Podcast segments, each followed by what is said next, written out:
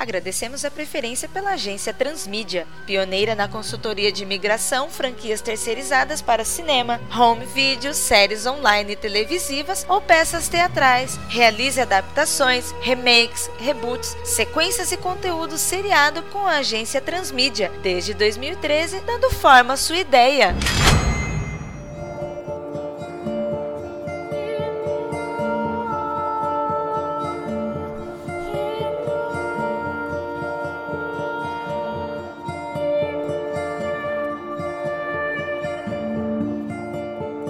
Dia, eu sou o Jefferson Navarinho, analista de novos projetos da Ubisoft, e nós procuramos a agência Transmídia por conta das referências que rolam por aí adentro da publicidade. E como vocês devem saber, nosso escritório recebeu um incentivo bem expressivo para a expansão de mídia para os novos produtos, e mesmo por consolidação de marca, a chefe optou por começar um trabalho com Assassin's Creed. O que é óbvio, até porque Assassin's Creed é a nossa principal marca hoje e já foi abordada em várias mídias, games, livros, curtas-metragens, por aí vai. A Sony Sony e a Ubisoft Motion Pictures, que é o nosso novo braço da empresa, formaram uma parceria e estão dispostas a desenvolver um longa-metragem da série, eu acredito que vocês já estejam sabendo. E é interesse nosso que essa obra introduza elementos principais da franquia, mas sem se aprofundar demais nos elementos chaves da mitologia, bem porque é uma mitologia bem complexa. Esse filme deve aguçar o interesse do espectador para procurar mais sobre a franquia em outras mídias, como games, que é a mídia principal da marca Assassin's Creed.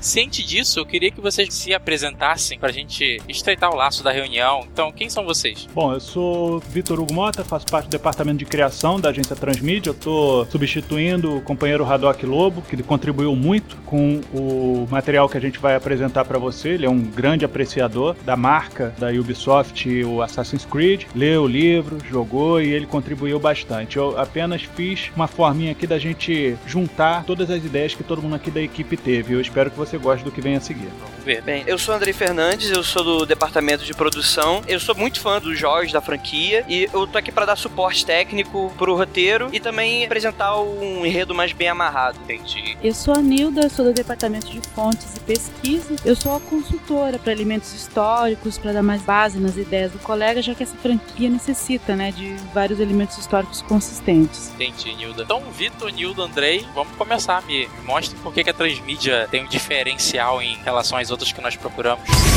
Bom, para começar tudo isso, a gente já vai fazer uma coisa que muita gente não esperava. Todo mundo quer ver o Ezio, todo mundo quer ver outros personagens da franquia Assassin's Creed. A gente vai nadar contra essa maré. A gente vai apresentar um personagem novo, que não ligado ao Desmond. Porque o que acontece? Se a gente for contar o que tá no videogame, o jogador vai querer ver outros elementos que eles viram no game sendo mostrado na tela grande. E isso tira um pouco da democracia cinematográfica. Todo mundo tem que ter a mesma experiência. Então, do que adianta a pessoa ir no cinema e já ir com spoiler feito? E também ficar apontando, ih, não, não é dessa forma que eu joguei, ih, não é desse jeito que eu vi naquela cutscene. A gente vai fazer um negócio totalmente novo, ambientado num período histórico diferente, mas que tem muito apelo, que traz muito público. Entendi. É, eu acho que isso é uma boa por onde começar assim, até porque a ideia do Ubisoft já era essa, até não envolver o Desmond e a trama principal filme. Sim, mesmo porque vocês já tiveram outros modos de investir na franquia Assassin's Creed. Vocês tiveram os livros, foram alguns livros que intercalaram os jogos, Aham. contando as histórias de alguns dos assassinos, pelo que eu fiquei sabendo. Eu não sou um jogador para te deixar bem ciente disso, mas é muito bom fazer parte dessa equipe que a gente sempre aprende um pouco mais sobre a cultura pop. E vocês também tiveram incursões nas mídias audiovisuais. Vocês tiveram que foi o Lineage, né? O Renaissance e o Embers, não foi? Sim, foi isso sim. A gente agora indo pro cinema, saindo do ambiente de curtas metragens, no máximo um início de média metragem, a gente tem que ter ciência que o público geral curte mais o longa metragem e a gente dando para eles essa oportunidade de curtir um grande jogo na tela, sendo totalmente inédito para todo mundo, vai ser muito legal. Sim, acho que sim, é um, é um bom começo.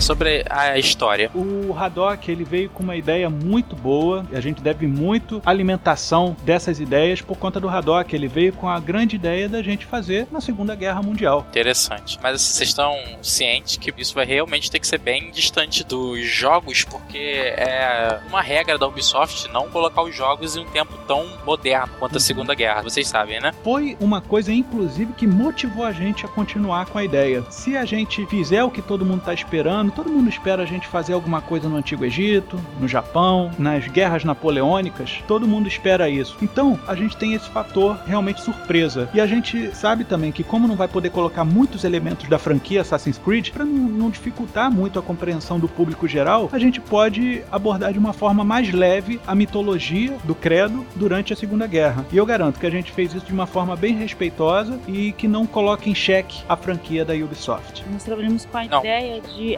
apresentar a franquia. Quem é jogador já conhece, o Mota e eu não somos jogadores, não conhecemos a franquia. Apresentar para todo o público, o público em geral. E esse período histórico, a Segunda Guerra, é um período razoavelmente bem conhecido do público em geral, no qual você pode inserir elementos que não vão causar tanta estranheza, é, vendo pelo roteiro, ele vai casar muito bem com a história, tem todo o background que tem em Assassin's Creed, que quem é jogador conhece por ler ou mesmo por jogar.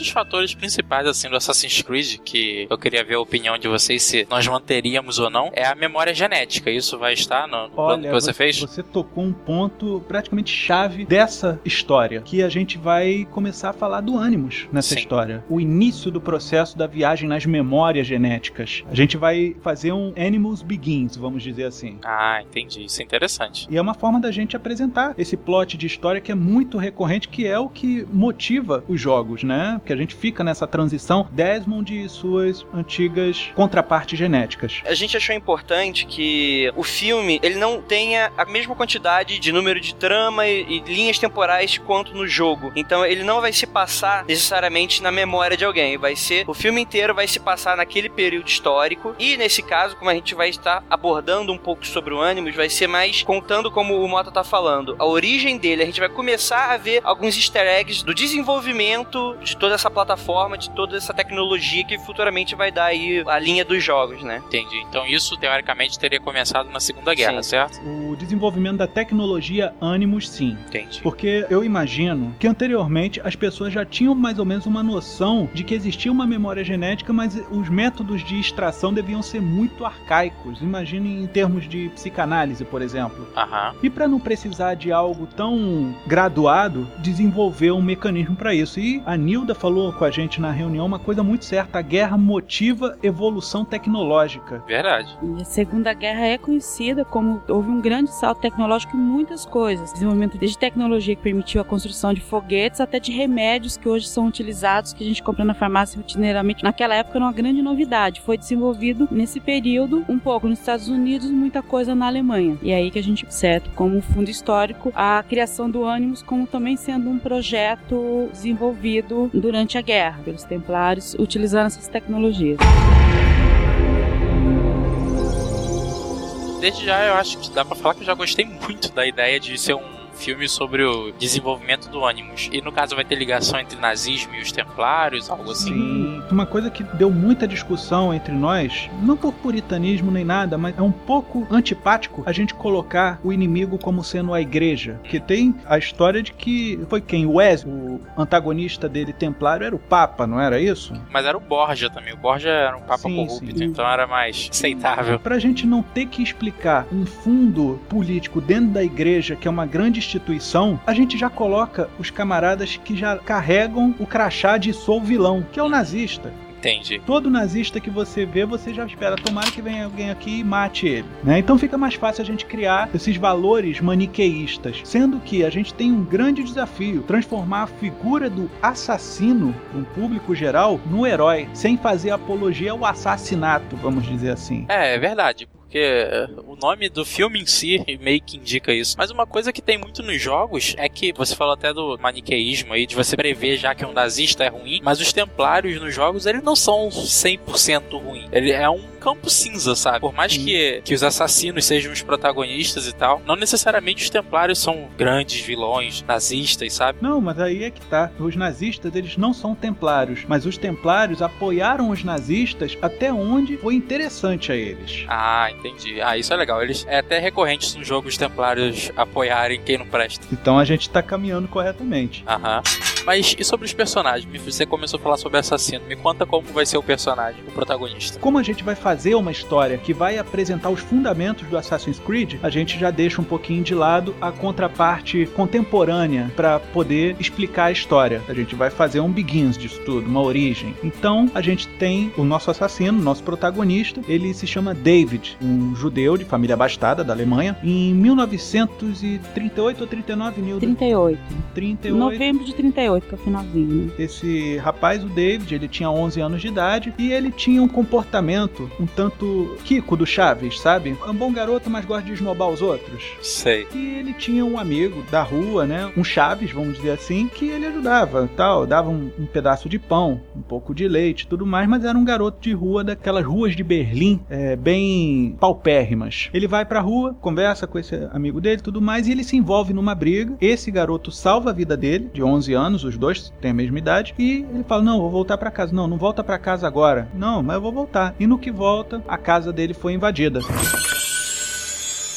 Nesse primeiro momento, a gente decidiu colocar o primeiro evento histórico, que a Nilda pode corroborar comigo aí o que eu tô dizendo, que é a Noite dos Cristais. Apesar de haver um antissemitismo na Europa toda, inclusive na Alemanha, esse seria o estopim, seria o primeiro grande ato contra os judeus. No caso, os nazistas, eles começam a separar os judeus, e nesse caso, quando o David ele chega em casa, ele descobre que os pais dele foram levados e que ele tá sozinho. Nesse momento, ele descobre que tem mais uma pessoa esperando dentro da casa, que era mais um nazista, que, por várias fotos e pesquisas, sabiam que o casal tinha um filho, e com muita agressão, com muito xingamento da época, ele tenta levar o garoto a todo custo e ele acaba sendo salvo por um senhor das redondezas que é o Altair. O Altair é um turco que vive na Alemanha nessa época, que ele seria um assassino e que conhece um pouco a linhagem genética do garoto. E ele pega ele para fazer um, todo um treinamento para ser um novo assassino. Deixando bem claro que não é o Altair que você conhece dos jogos, tá, Jefferson? é- apenas uma homenagem. Eu ia dizer até isso, vai ter que dar um sobrenome a ele, né? Pra deixar isso claro que é só uma homenagem, né? O Andrei, ele deu uma explicação até muito boa em relação ao Altair ter recebido esse nome, né, Andrei? Que o Altair ele foi um, um assassino lendário, então é, o nome dele foi inspirado num grande herói, que é algo muito comum, você nomear os aspirantes, os seus filhos como pessoas que você idolatra, ou algo nesse sentido, e também serve como um easter egg da história em si, né? É claro que não é a mesma personagem, e eu concordo com você que pode ser necessário talvez a gente criar um sobrenome, algo nesse sentido, pra dar diferenciação. Os fãs mais chatos, eles podem achar, nossa, olha que erro, o Altair na Segunda Guerra. Então, de repente, só deixar isso claro, que é uma homenagem ao Altair, que é uma ideia muito boa até, isso é muito comum mesmo.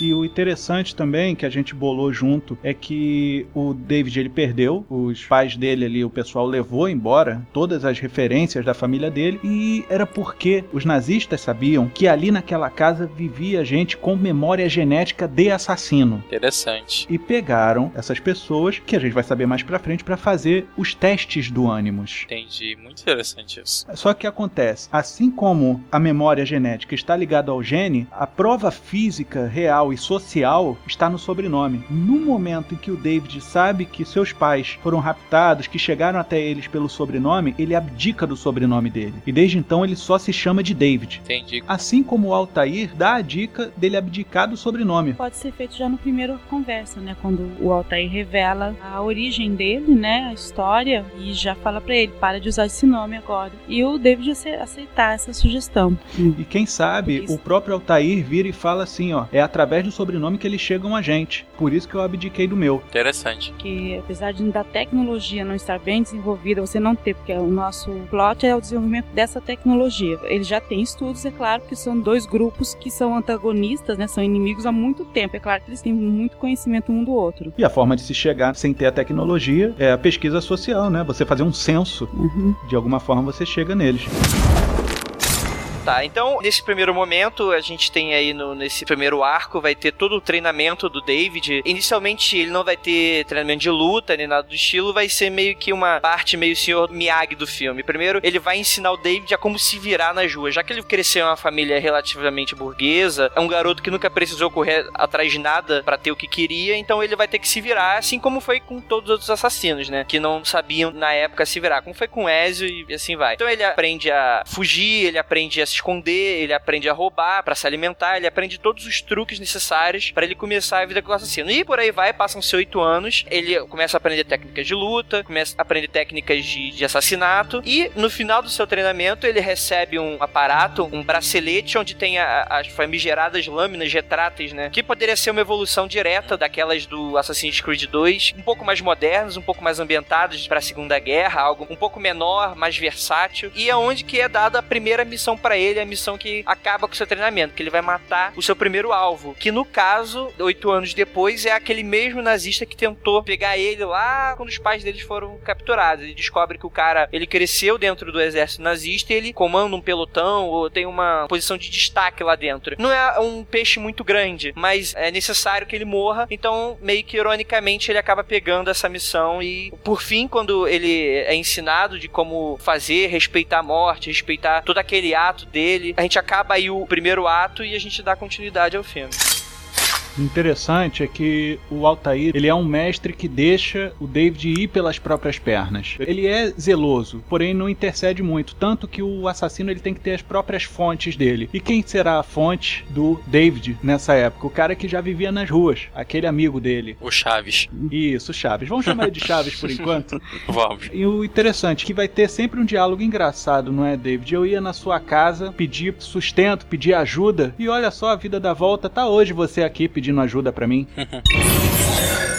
uma coisa, esse é o primeiro sim, ato do sim. filme, né? Deve demorar mais meia hora, sim. mais ou menos, de filme meia pra isso? Sim, sim, né, por aí. Até ele vestir o uniforme e beleza, vamos sair, que eu, agora eu estou assassino uns 40 minutos de filme. Essa era a minha pergunta. Como vai funcionar o uniforme do assassino na Segunda então, Guerra? isso ficou para a direção de arte. E a gente discutiu o seguinte, que seria bastante inspirado no design todo, que ele segue por toda a série, só que ele seria um pouquinho mais inspirado também nos uniformes da Segunda Guerra Mundial. Mais ou menos como aconteceu pro Capitão América do primeiro Vingador. A gente vai misturar um pouco. A gente vai colocar o capuz lá com a pontinha, só que ele vai ser um pouquinho mais soturno, vai ser um pouquinho mais sóbrio, não vai ser uma coisa muito chamativa como nos jogos. Que pros jogos até funciona, mas pro filme ele não ficaria tão legal quanto contar. Assim como também os aparatos todos que ele usa, vai ser uma mistura dos aparatos que são corriqueiros dos assassinos em todas as épocas, só que mais ambientados para técnicas e modernidades tecnologias. Então vão ser coisas, por exemplo, a lâmina retrátil, ela pode ser muito bem usada com a tecnologia pneumática que já existia na época e estava muito em moda, que é aquela coisa meio que sob pressão, então ela sai sob pressão, né? Mas todos aqueles gatilhos e engrenagens, como era antigamente, que dava muito mais erro, dava muito mais problema. Então a gente pensou mais ou menos nisso como design. Perfeito. É, o jogo até faz isso um pouco. Se você for ver a, a roupa do Ezio e a roupa do Connor, são bem diferentes. O Ezio é cheio de frescura, cheio de aparato na roupa, cheio de brilho, e a do Connor ela é bem mais simples. Sim, é Sim a do Ezio é bem bufante, né? Exatamente. Enquanto a do Connor ela é da época. Você tem que se adaptar às vicissitudes que a época te proporciona, né? O Connor tá dentro da moda dele. Essa adaptação é comum até. E nesse período, principalmente na Alemanha, era-se usado cores muito mais sóbrias, até porque você não podia despender dinheiro em encher de ornamentos a sua roupa. Era incomum, isso chamaria muita atenção. E o segundo ato do filme, como é que fica? Então, o segundo ato ele vai gerar em torno das missões do David, né? Então, que ele descobre que seu amigo é um informante, então ele começa a passar todas as missões, tudo que ele vai precisar fazer. Esse vai ser o miolo do filme, então vai ser bem aquela parte quase videoclipe, com várias missões, com vários assassinatos, vários peixes grandes e pequenos do exército nazista. Ele começa a descobrir um pouco sobre a história dele e por aí vai. Só é importante dizer que todas essas missões elas vão ter totalmente embasamento histórico, a gente vai fazer de uma forma que tudo isso que, entre aspas, que a gente for fazer, vão ser, na verdade, aquela briga entre templários e assassinos vão estar tá alterando a história, só que não vai entrar nos livros de história. E o importante é mostrar que o inimigo é muito maior do que o nazismo. O David ele tem dificuldade de se desapegar do passado dele e isso mantém uma âncora nos atos dele. Tanto que acontece no atentado de 20 de julho, que muita gente conhece como Operação Valkyria, que ficou eternizada daqui para frente com Tom Cruise. É isso que eu ia falar, a gente vai, a gente vai ter que contratar o Tom Cruise não, né? Não, não é necessário. Tanto que alguns elementos que são muito frequentes no cinema, como o Stauffenberg, que participou da Operação Valkyria e foi interpretado pelo Tom Cruise, e Hitler, que vai estar presente, lógico, um filme de nazista sem ter Hitler ou ao menos uma menção ao seu bigode, não pode passar desapercebido. Só que como eles são coadjuvantes nessa história, a gente não precisa pegar pessoas que interpretaram eles de forma tão primorosa. Uhum. Né? Eles são background. E o atentado de 20 de julho é muito importante porque, entre aspas, os camaradas eles estavam lá para salvar o Hitler. Os assassinos estavam para salvar o Hitler. Por quê? O atentado de 20 de julho, ou a Operação Valkyria, tinha como função tirar o Führer. E essa intenção era dos Templários. Então você tem que frustrar a ação dos Templários. É muito maior do que você impedir o nazismo de ir em frente. Entendi. E isso gera uma discussão forte entre o Altair e o David, para mostrar quais são as motivações. Garoto, você tá na superfície, você tem que descer as camadas. O inimigo real não é o nazismo, são os templários. E o que aconteceu de fato não foi que a mesa absorveu toda a explosão, teve influência dos assassinos para evitar que o Hitler fosse vitimado fatalmente.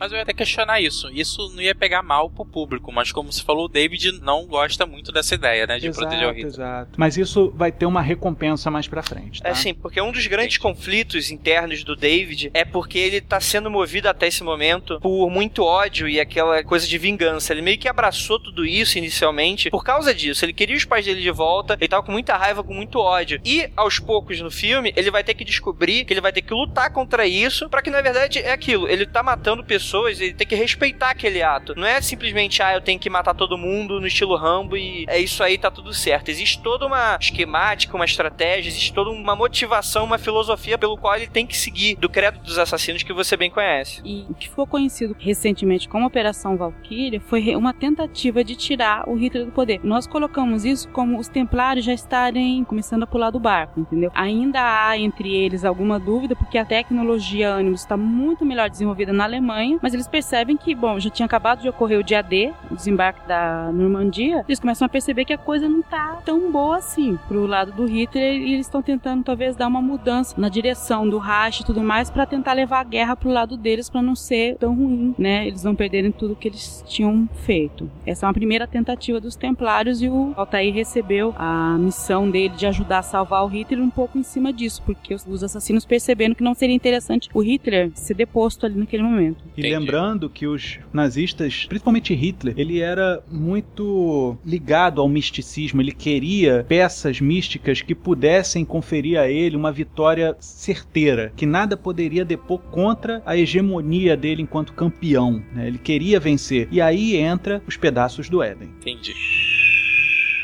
Tá, deixa eu só introduzir uma, uma coisa que agora eles vão entrar mais no roteiro, que são os três nazistas que nós escolhemos para serem os templários, que influenciam um pouco mais o Hitler. Primeiramente, o Albert Speer, que era o arquiteto do nazismo. Ele foi arquiteto de vários prédios, inclusive o prédio da chancelaria. Chancelaria é o nome que os alemães dão ao primeiro-ministro, que era o cargo realmente que o Hitler ocupava. E além disso, ele teve tanta influência junto a Hitler que ele se tornou ministro, ministro da guerra, ministro de armamentos. Ele não era militar, mas ele tinha uma influência grande. Não é um nazista que ao primeiro nome todo mundo lembre quem é, mas qualquer pesquisa histórica você acha quem era o indivíduo em dois minutos na internet. O Interessante, né, Nilda, é que ele é um, um elemento vivo, né? Uhum. E ele foi julgado Nuremberg. em Nuremberg. Pegou 20 anos, saiu vivo, publicou livros que foram best-sellers, morou na Inglaterra, morou em vários lugares, assim, sem, por exemplo, Israel ia atrás muito dele. Isso aí é uma prova excelente de que os templários estavam com ele. Entendi, interessante isso. O outro era um secretário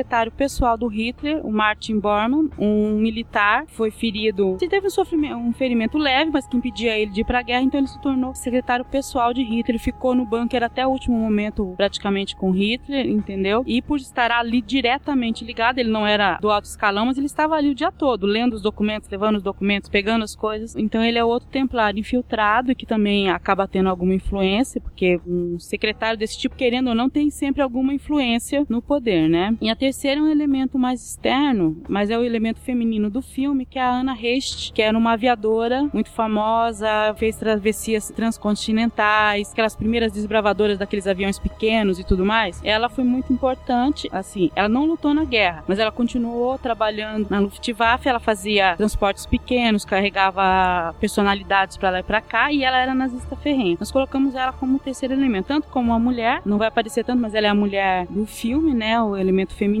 e ela é, digamos assim, a mensageira, a que vai para lá e para cá. Então ela é muito útil para os templários. Entendi. E tem um vilão principal? Como eu falei para você, o inimigo maior são os templários. Não existe o templário grandioso. Entendi. A gente dividiu esse grande vilão em três pessoas. Entendi. São os três são o vilão, né? Isso. E personagens reais, personagens que existiram, né? Então, nesse primeiro momento, a gente vai ter aí eh, todas as missões dele, até a chegada dessa mensagem do Altair de que uma importante missão para recuperar o que seria um artefato que ele ainda não sabe o que é, e para isso ele vai precisar viajar até a Grã-Bretanha, onde ele sabe que um dos aviões que tá carregando esse artefato, ele vai pousar em um hangar secreto nazista. Lá ele vai conseguir entrar dentro do avião e ele encontra, e eles conseguem zarpar e lá ocorre toda uma luta, onde que vai finalizar esse segundo ato do filme para apresentar pro terceiro. Eles não conseguem pegar esse artefato, mas em compensação eles conseguem pegar muito dos planos nazistas e dos templários. Ele consegue descobrir um pouco mais dessa iniciativa Animus e mais ou menos para onde esse artefato está indo. Então o avião acaba por fazer um pouso de emergência em Berlim e conseguem fugir. E meio que irritado, confuso, o David e o Altair brigam novamente, só que a briga é que os dois vão cair na porrada e o pupilo é vencido pela diferença de experiência entre os dois, onde que o Altair dá toda aquela lição de moral que ele ele não tá ali para matar nazista para se vingar, ele tá ali para prestar pra ordem, pro credo. E aí a gente tem a finalização desse segundo ato, onde a gente entra agora pro terceiro. Interessante também dizer, Jefferson, que o Haddock ele programou o David de uma forma que gerasse empatia com o público jogador, porque ele aglomera posicionamentos parecidos, tanto do Connor quanto do Ezio, porque ele é muito impulsivo e tudo mais, tal qual o Connor. Né? Ele parece até um pouco perdido dentro do credo. Uhum. E outra coisa muito importante em relação a esse artefato que o Altair foi resgatar na Grã-Bretanha, quem estava pilotando esse avião era a Hannah, que a gente falou agora há pouco com a Nilda. Ela fez um voo transatlântico até a Grã-Bretanha para poder abastecer, né? Uma viagem muito grande. E ela estava trazendo uma maçã, e essa maçã era de Roosevelt. E é a mesma maçã do Éden que o Ezio tem, é essa? A gente sabe que o Roosevelt ele era portador de uma dessas maçãs. Aham. E os Templários, para desenvolver o Animus, precisavam dessa maçã e mandaram trazê-la do Roosevelt. Roosevelt não quis entregar, porque estava em ascensão nos Estados Unidos, então acabou que ele fortuitamente veio a morrer. Entendi. E essa maçã veio para as mãos de Hitler. E a missão deles então é pegar essa maçã, né? Ou podemos dar um plano mais geral, porque o que acontece? A gente sabe que existem vários outros artefatos, mas a gente abordar apenas um, a gente mostra o quão poderoso, o quão influente é ter o pedaço do Éden. Se a gente colocar vários, vira carne de vaca. Me desculpa a expressão. Fica barato. Não, eu, eu entendo o que você quer dizer, com certeza. Ah, existem durante isso fatos históricos terão acontecido. Por exemplo, a carta do Altair vai chegar na época em que estarão fazendo a última apresentação da Filarmônica de Berlim, que o Roosevelt morreu no mesmo dia. Então, o Altair já sabia que estavam planejando matar o Roosevelt para trazer o artefato. Ele nem sabia que era maçã, alguma coisa que ia mudar essa balança da Segunda Guerra Mundial. Entendi, interessante. Aí, como prossegue isso? Aí vai pro terceiro ato, certo? Correto. Então, apesar de falha, a missão ela revelou todo o local secreto da chancelaria, do bunker do Führer, onde eles iam poder pegar a, a maçã e invadir um laboratório secreto onde o Animus era desenvolvido, lá na chancelaria. E os dois chegam lá e começa toda a luta, começa então o clímax do filme. Então, o David, ele fica a cargo de matar o Bormann, que é o braço direito do Hitler e é o Templário, só que ele acaba deixando ele escapar, porque ele percebe que o laboratório está cheio de judeu trancafiado. Então, ele meio que deixa o inimigo fugir liberta o seu povo, mas Bormann acaba pegando a maçã e foge, né? O Altair, ele já tá no outro lado do lugar e ele falha na missão de matar os outros dois, que é a Hannah e o, e o Spear. E ele acaba sendo trancafiado junto com Hitler e a Eva Braun. E nesse momento, a gente tem aí o David, ele acaba resgatando o Altair. Nilda, você quer dar especificações sobre a chancelaria e o bunker? Não, é apenas assim, é, era um espaço que ficava no mesmo quarteirão e o bunker era realmente o local onde o Hitler se escondia. Não era o local onde ele ficava o tempo todo, mas era o local onde ele e toda a turma dele se escondia. E a chancelaria é um prédio que, como foi projetado pelo Albert Speer, ele poderia englobar, inclusive, ter um laboratório lá dentro. Foi ele que projetou isso, né? E era uma coisa que ele precisava manter sobre o controle melhor. Por isso que esses judeus não foram para campo de concentração. E eram judeus que, pelo sobrenome, eles tinham alguma ideia de que poderia ter um melhor sucesso nas experiências. Alguns nem tanto, mas é só para você testar a máquina também. E era muito comum na época da Segunda Guerra Mundial o pessoal pegar os judeus e fazer barbaridades como eles faziam de experimentos bárbaros. É verdade. O Animus é até mais light, né? É, mas só que para ele ficar mais light ele já foi muito hard. Entende? Em termos de, de, história, se você for ver. As enciclopédias do Assassin's Creed dizem que o Animus deixava as pessoas loucas e tal. Choque na cabeça devia ser uma coisa muito frequente. Isso é, na psicanálise o pessoal usava isso para tratar loucura e tudo mais, como a gente tratou no início dessa conversa, inclusive. Várias outras formas de se utilizar a tecnologia, entre aspas, do Animus foi feito com as ciências que existiam à mão, inclusive o eletrochoque. Uma coisa que nós pensamos nessa cena do David encontrar o laboratório e, e da luta e tudo mais é inserir artefatos ou protótipos de artefatos que lembrem artefatos utilizados no Assassin's Creed no laboratório em que tem o Animus. Não todos, mas alguma coisa que, para quem é leigo, tanto faz ou não estar lá, mas para quem é fã, ele vai lá, olha, aquilo ali é a máquina que é utilizado para isso, para dar uma lembrança. Talvez aquele mapa que tem o um mapa onde tem as maçãs, tá? Então, para dar uma ambientação. Seria bem assim, tipo, bom, é aqui que estão desenvolvendo o laboratório da Abstergo, entendeu? É aqui que tá a origem, né? O Fazer primeira semente. Eggs, né? isso. Né? A gente pensou nesse local colocar a maior quantidade, porque aí identificaria mesmo. Tanto isso, e o fato de ter judeus sendo utilizado como cobaia, quem não joga o jogo nem nada, identificaria aquilo como uma coisa do mal automaticamente. Ninguém uma ficaria perdido, bem... né? Ninguém ficaria perdido e seria uma cena bem assim, razoavelmente bem impactante e explicaria o porquê que ele deixa o Borman fugir. Não é um fracasso dele, é uma decisão do David. E o interessante é que o David ele tem essa luta dentro dele de largar o passado e viver o presente dele que é o credo, né? E esse momento ele vacila em relação ao credo e segue as raízes dele e uh -huh. liberta o povo dele, né? Deixe meu povo ir. Ele tem o quê de Moisés nesse momento. Entendi.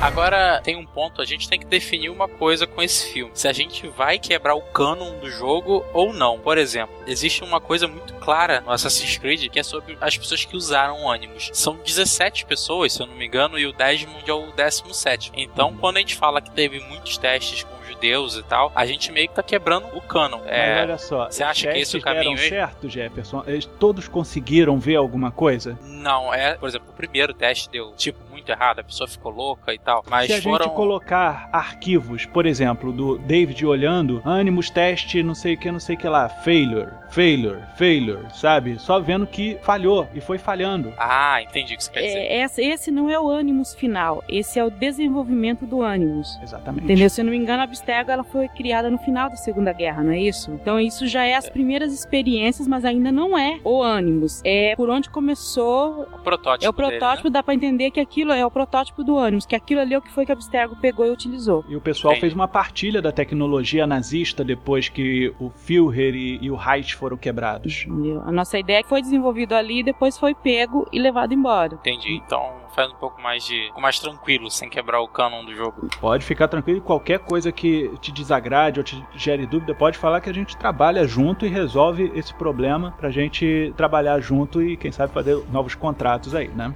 E isso até te perguntar, como é que vai ser? Ainda não vi o final do filme, mas vai ser uma trilogia? Vai ser um filme só? A gente vai deixar em aberto para que haja ou não. O filme por si só ele basta. Assim como uhum. os próprios jogos, eles se bastam. Exatamente. A gente tem que dar esse final do Hitler. Afinal de contas, reza a lenda que Hitler meteu uma bala na cabeça, não é verdade? Sim. O Bormann, ele fugiu dessa luta contra o David, que o David ficou para salvar o povo dele, enquanto o Altair tá lidando com dois templários ao mesmo tempo. Veja bem, o somatório qualitativo de desafio. Enquanto o David enfrenta um, Altair enfrenta dois. E bem é variados, né? Que é o Spear e a Hannah, né? E a Hannah Hayes. Tem essa luta e tudo mais, só que o Altair, ele, por cansaço, de repente, ele acabou de vir de um avião que fez um pouso forçado no meio de Berlim. Ele é não derrotado, mas ele é detido de alguma forma e é lançado para dentro do escritório onde tá o Hitler e a Eva Braun. E é trancado lá. E nesse momento, o Albert e a Hannah veem o correndo correndo, ele fugindo, com a maçã na mão. Não chamou eles, e eles foram atrás. O David resgata o Altair de dentro da sala e diz que perdeu a maçã, porque ao invés de matar o Templário, o Borman, ele seguiu as suas raízes e libertou o povo dele, desobedecendo o credo. O Altair coloca a mão no ombro do Davi e diz: Olha, isso é o que nos diferencia dos Templários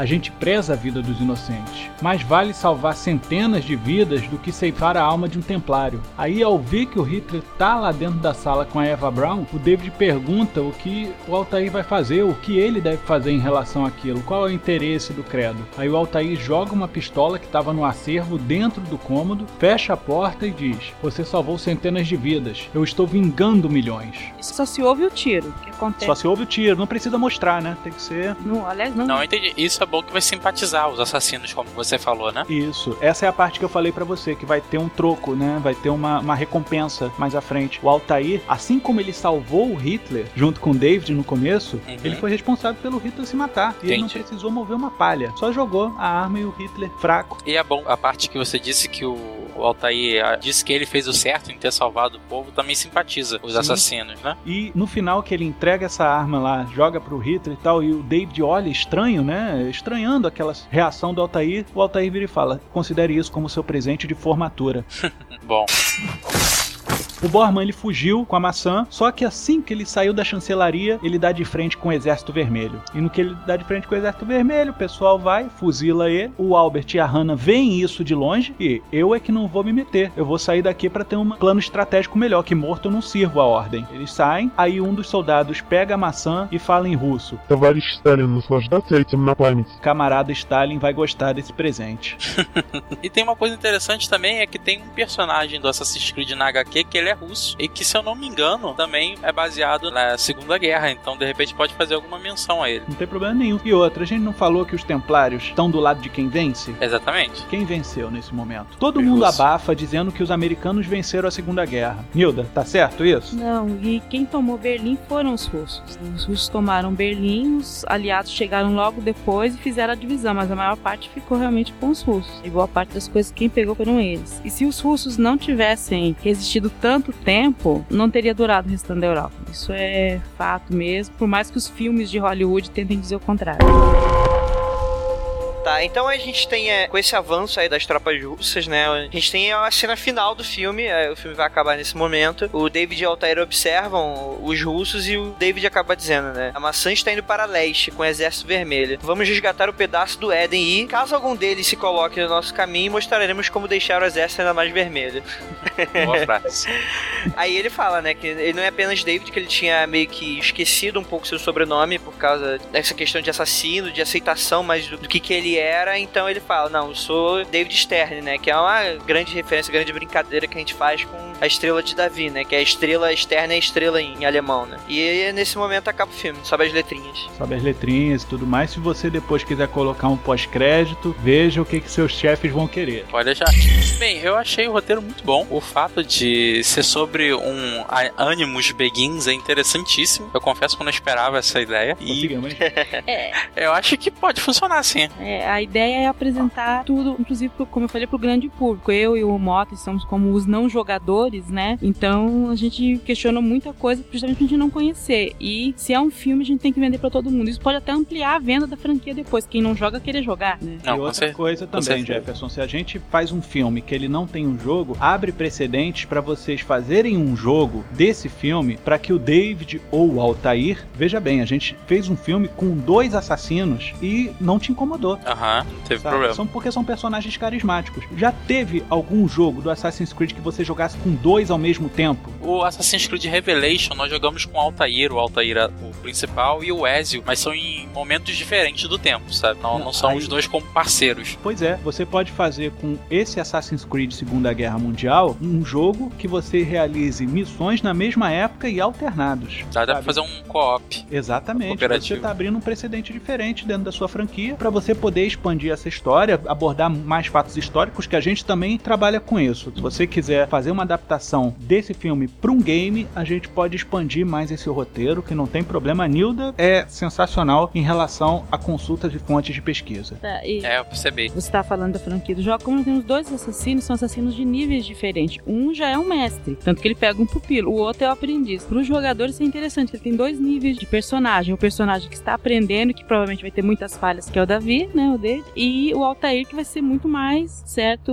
motherfucker, é o cara que entende de tudo. Você pode e se fazer você várias quiser fazer um treino, diferentes. seria interessante, né? Os níveis, né, Nilda, É. que você tá falando. Tem o, o fácil, o médio e o difícil. O fácil a gente pode colocar o Chaves, né?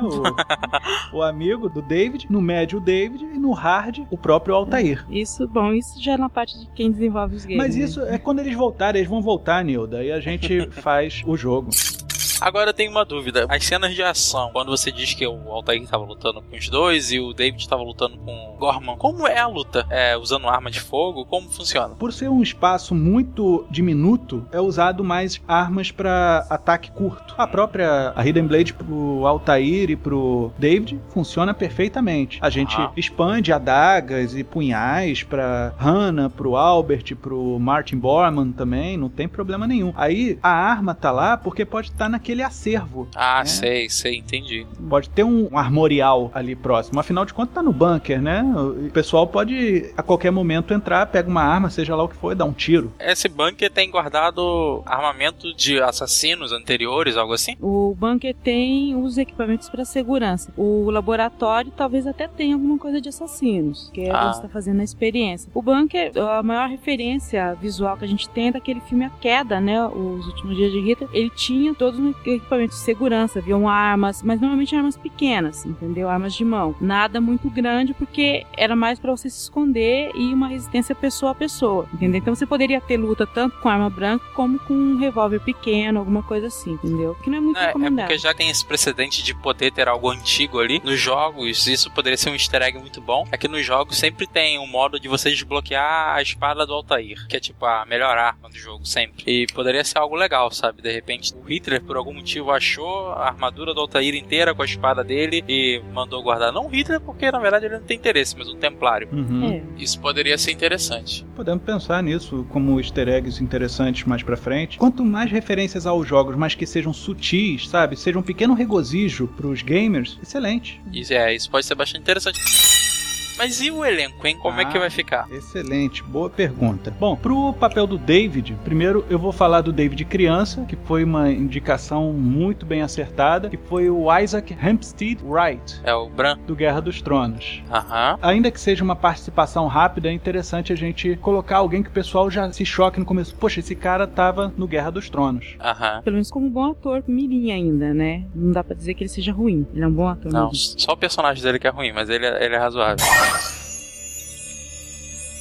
Aí quando ele cresce, né, a gente procurou um rapaz. Andrei, eu acho bom você falar dele, que você pagou pau. Ah, eu, olha como é que você fala. É. Não, mas eu, eu sou- fã do cara, o cara tá na- muito na moda. Ele foi o nosso querido Robin, Robin daquele grandioso filme do Batman. É o Joseph Gordon-Levitt. Joseph, né? Ele tá muito na moda, ele tá o garotinho da América atualmente. Ele é uma pessoa super simpática como ator, então ele é uma pessoa que leva muito público. E assim, é- ele é um ator muito jovial, então a gente pode esperar muito público jovem por causa disso também. Ele é um ótimo ator. Eu adoro o Joseph É. Gordon-Levitt, eu acho que tá ótimo por mim. A guerra, ela envelhece muito a pessoa, né? Ela deixa a pessoa muito acabada. Então ele consegue se passar por um jovem de 18 anos da época da guerra. Sim. E apesar dele ter essa cara meio simpática e tal, como ele é um bom ator, não seria nenhum problema ele encarar um, um papel mais dramático, um papel mais sério. É, em Loop ele não tá nada simpático, É, inclusive, né? Eu gostei da escolha, eu acho o Gordon-Levitt muito bom. Desde que ele fez aquele filme 500 dias com ela, eu gosto bastante dele.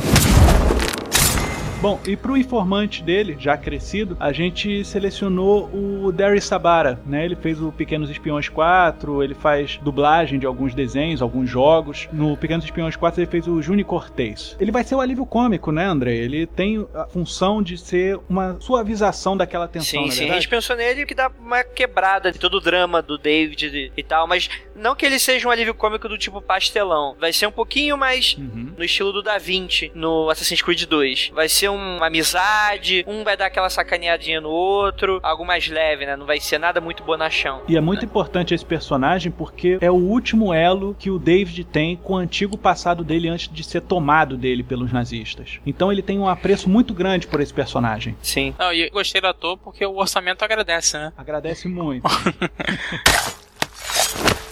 E uma outra coisa importante que a gente já vai entrar no personagem que eu simpatizei muito durante a confecção desse roteiro, que é o mestre. O Altair. Gente, que é o Altair e a gente selecionou Antônio Bandeiras. O Antônio Bandeiras ele é legal, mas vai ter um contexto para ele ser espanhol, o Altair? Você já viu um filme chamado 13 Terceiro Guerreiro? Eu vi, mas provavelmente não lembro bem. Ele faz um Ele islâmico, faz um, né? Ele faz um árabe. Um árabe. Ele também fez um filme, O Príncipe das Arábias, se não me engano, esse é o nome. E ele tá familiarizado ao tipo de personagem árabe. E outra coisa, a Nilda pode até me corrigir se eu tiver errado, Nilda, mas os mouros têm muita influência Tem. sobre os hispânicos. Não, a Espanha, até começo do século XV, XVI, até 1500, ainda era dominada boa parte pelos mouros, pelos árabes. Portugueses e espanhóis têm muito de árabe. A gente tem palavras que vêm do árabe, tem hábitos nossos que vêm do árabe, né? Por isso que, inclusive, a Península Ibérica é até um pouco mais diferente do restante da Europa, porque ela foi muito dominada pelos árabes. E não é à toa que acabam escolhendo ele para fazer papéis árabes também, quando não é apenas latino, entendeu? Porque os latinos, boa parte deles tem uma complexão que lembra muito o árabe. E é um ator que eu, É, eu, eu vou dizer, é um ator que eu gosto muito. Eu acho ele muito subaproveitado é, na maior parte dos trabalhos dele em Hollywood, mas ele é muito bom ator. Quando ele pega um drama, quando ele pega uma coisa mais assim, você percebe toda a capacidade dele. Na Pele que Habito, ele mostra isso que a Nilda tá falando. É um filme muito bom. E além do que, a gente vai ressuscitar um grande astro. O, o- quem faz muito bem isso é o Tarantino, né? Ele consegue ressuscitar pessoas que estavam no limbo e retoma uma grande carreira. Eu acho que, assim como a Nilda falou, ele é muito subaproveitado. Ele tem que voltar ao grande panteão dos atores de Hollywood. Não que É, também o Tarantino eu acho seja que- diretor desse filme, né? Porque senão vai ficar outra coisa. Não, né? Não, não, aí é uma outra parada. Aí ia ficar uma É. loucura o filme. Aí né? vai ser Assassin's Bill. Eu acho o rosto dele, realmente ela falou que lembra um pouco um rosto árabe e tal. E como já tem um precedente, eu acho que pode ser. Do Martin Bormann, tá? O tio Schwarger, o trabalho mais conhecido dele é como o Sargento Hugo em Bastardos Inglórios. Ele Lembro é dele. alemão e tem um perfil que lembra um perfil de um militar, certo? E tem um certo charme também que pode facilitar ou atrair meninas para o filme. Sim, ele tem um semblante bruto de atores dos anos 40, 50. Então a gente consegue uma fidelidade histórica muito boa com ele. E ele é um bom ator. Ele é um excelente ator. Do Albert Speer, tem o Alexandre Skarsgård. Ele, ah, eu não vou dizer que conheço muito os trabalhos dele. Ele, quem acabou escolhendo, acho que foi o Haddock, né, Mota? Sim, o Haddock sim. que escolheu ele. Mas ele trabalhou em True Blood e Battleship, né? Isso, isso. Batalha Naval. Naval. Esses dois eu não vi, mas pelo que eu vi no currículo dele, é um ótimo ator. Ele tem um semblante que lembra uma pessoa muito elegante, uma pessoa muito escolada, que é o que o Albert Speer era. Que o Albert Speer não era militar, ele era um arquiteto e ele era conhecido por ser charmoso, ele sempre foi esse tipo de coisa. E passaria até um ar um pouco mais misterioso, um ar assim de planejador, quem tá planejando as coisas, entendeu? Ele já conseguiu fazer isso em outros trabalhos dele. É, isso é legal porque também você dá uma personalidade pros três inimigos, até só visual, né? Isso. E pra Hannah Hecht, a Gwendoline Christie. A Brienne, né? Do Game of Thrones. Isso, a Brienne, que ela é bonita e tem um porte grande que. Bonita? Ah, depende. No Game of Thrones ela tá realmente, digamos assim, não está tão bonita, mas se você pegar em outro trabalho dela, ela tá, digamos assim, bem razoável. Pra uma Em aviadora. prol dela, vamos dizer que ela se dedica bem aos personagens que ela faz. Ela faz bem, mas Ah. ela, ela não é feia. Eu vou dizer, ela não é feia. Ela não é ah, uma sex symbol, né? Ainda mais porque ela tem um corpo grande. E pra isso que vai servir, porque ela vai ser uma lutadora. Vai ter, ela vai ter umas, pelo menos duas cenas de luta com ela, tá? A primeira no avião, uma outra depois no bunker. Então, isso justificaria até usar uma atriz com esse porte. Com certeza. O- fora que ela parece muito alemã, ela parece muito ariana. Então, Verdade. como a gente vai reforçar que a- Hannah Haidt, na verdade, era uma nazista ferrenha, ela tem que ser um exemplo de raça ariana. É, faz sentido, com certeza. E ela tem um porte realmente pra cena de ação, faz sentido. Próximo é um personagem que não vai aparecer muito, deve aparecer apenas em sessão de cena, não deve ter nem muito, não deve ter nem fala, provavelmente. Tá? Mas é um personagem muito importante. É um personagem pra- importante que é a Eva Braun, a amante do Hitler, com o qual ele se casou no último dia de vida. E aí a gente tem duas sugestões que são atrizes mais conhecidas que dariam um tchan, uma chamaria pro filme, né? Que é a Naomi Watts, que fez a Princesa Diana, Fez King Muito boa ela. Kong, Aham. fez O Chamado. Muito É. boa da a Naomi. e a Kirsten Dunst. Essa já tem um currículo bem mais extenso. Acho que o último é o Na Estrada, né? Mas ela é bem Não. conhecida. Assim, eu acho que a Naomi Watts é um pouco cara, né? Pro, Na verdade, pro é o papel contrário. pequeno. Na verdade, é o contrário. Você acha que Kristen Dust é mais cara que a Naomi? A Kristen Dust ela tem um currículo muito mais vasto do que a Naomi Watts. A Naomi Watts, que o agente dela não me escute, mas o pessoal chama ela de Step da Nicole Kidman. Eu acredito, pelo currículo e pela pessoa que é a Kristen Dunst, solicitada, ela é bem mais solicitada do que a Naomi Watts. A Naomi Watts ainda sairia mais barato para Ubisoft. Entendi. Pô, eu vou levar as duas opções pra pessoal lá. Tem mais algum personagem? Personagem principal a gente tem esses. Como eu falei anteriormente, o Hitler, Stauffenberg e outros personagens que não precisam de tanta projeção, é, a gente faz um teste de elenco, a gente coloca atores guia de porte e tudo mais. O que não falta é gente parecida com Tom Cruise querendo uma chance. Com certeza. Com Hitler também não é difícil você arrumar alguém que se pareça, colocando aquele bigodinho e não sairia tão caro.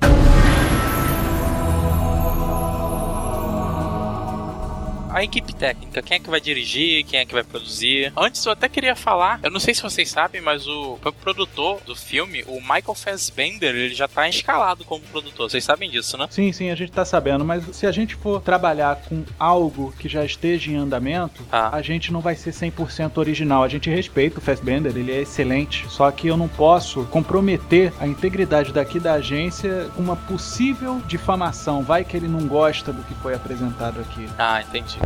A gente tem aqui ó, algumas opções aqui de diretor, né? A gente pensou uma opção mais viável, um pouco mais barata, que é o Kevin Tacharoin, que ele foi responsável pelo Mortal Kombat Legacy, aquela série de YouTube de 10 episódios, que ele sabe lidar muito bem com o passado da fantasia pro mundo real. E ele, ele parece um diretor que tá em ascensão e que ele pode acrescentar bastante no projeto. E outras opções que a gente teve para diretor foi um camarada chamado New Blue Camp. Ah, o é bom. Ele fez o Distrito 9, ele fez o Elysium. Então ele precisa ter um épico na mão dele para ele se firmar mais. Ele é um jovem talento na direção de Hollywood. E eu acho que ele conseguiria pegar bem o cenário de guerra, tendo em vista o que ele fez em Elysium, independente das críticas, ele sabe fazer cenas de ação e ele é um talento que a gente pode aproveitar e pode pegar ele bem barato no mercado. Sim, sim. Não, só lembrando também que tanto o Elysium quanto o Distrito 9, se, se o roteiro não for, que se eu não me engano é, mas também a proposta dele. Então, assim, colocando o outro roteiro, colocando a nossa proposta, eu acredito que não vai haver qualquer tipo de problema. Até porque também uma das grandes sacadas desse diretor é que ele sabe retratar muito bem problemas sociais. Então, talvez seja uma boa pegada nesse nível de judeus sendo caçados e etc, né? Entendi. Essas são as duas opções? São as duas opções de diretor. Eu confesso que eu gosto mais do New Blue Camp. O Kevin, eu acho que ele tá muito novo ainda. Não sei se a Ubisoft vai querer pegar alguém tão novo assim. Uhum. O Blue Camp, pelo menos, já fez dois filmes de sucesso. Ok, vamos anotar aqui na ata.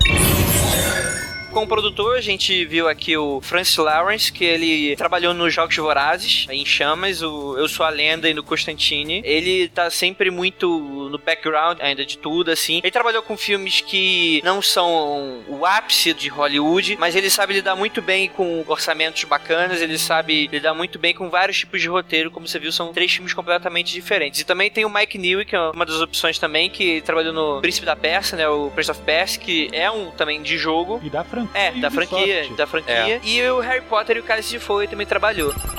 E na trilha sonora a gente também tem o Jasper Kidd, né? Que ele foi o cara que fez toda a trilha sonora do Assassin's Creed, se não me engano, dos principais, né? Se não foram todos. Ah, ele. Então já, é da casa, né? E a Não, é trilha fantástica, é fantástica. A, a- a trilha, principalmente do Assassin's Creed 2, é, é um negócio de louco, assim. Cria toda a Ah. identificação musical, né? Auditiva com a série, né? Agora, de produtor, apesar de eu gostar do Mike New, eu, eu acho que a Ubisoft lá, a minha empresa, tá meio traumatizada por causa do da Pérsia, né?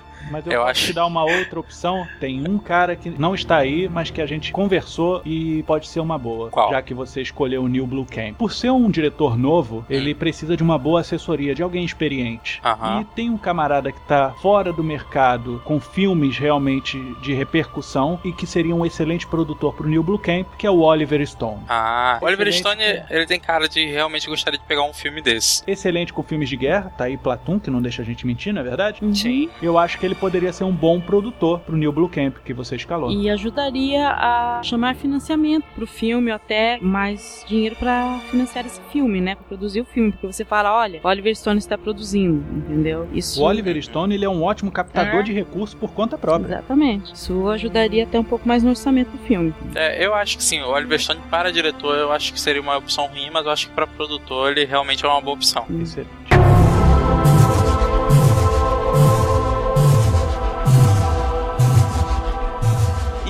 Achei as ideias muito boas. Não posso decidir nada por enquanto. Vou ter que conversar com o pessoal da Ubisoft. Mas de cara dá pra dizer que eu gostei de basicamente tudo que vocês falaram. O elenco é interessante, o roteiro é interessante também. A ideia do Animus Begins, como eu disse, é muito boa. E é uma coisa que vai ajudar as pessoas a entenderem mais do jogo. E também não é tão complicado, não é tão imerso assim na mitologia do jogo, que é complicada, né? Sim. Não é todo mundo que vai entender de cara. Então eu acho que o filme tá perfeito a Sim. ideia. Inicialmente também porque o jogo você tem é, todo aquele tempo todo pra desenvolver a história. Você tem 10, 15, 20 horas de gameplay aí pra desenvolver tudo. A gente tem que fazer isso tudo em uma hora e meia, duas horas e meia no máximo. né? Exatamente. Esse último Assassin's Creed tem cerca de 40 Sim. horas de gameplay. Então, realmente não daria pra converter tudo. E é bom também que vocês deram uma opção de sequência, né? Sim. Eu acho que o pessoal vai gostar das ideias. A gente fica feliz, fica já sabendo que a gente trabalha também com adaptação de filmes para games. Temos aqui uma ótima consultora de períodos históricos e mitologia. Nem tanto. Não, ó, tem que vender o nosso peixe, Nilda. E quem sabe eles fecham com a gente algum outro grande título deles. Pois é, ou o Watch Dogs que tá pra sair aí, né? Ótimo.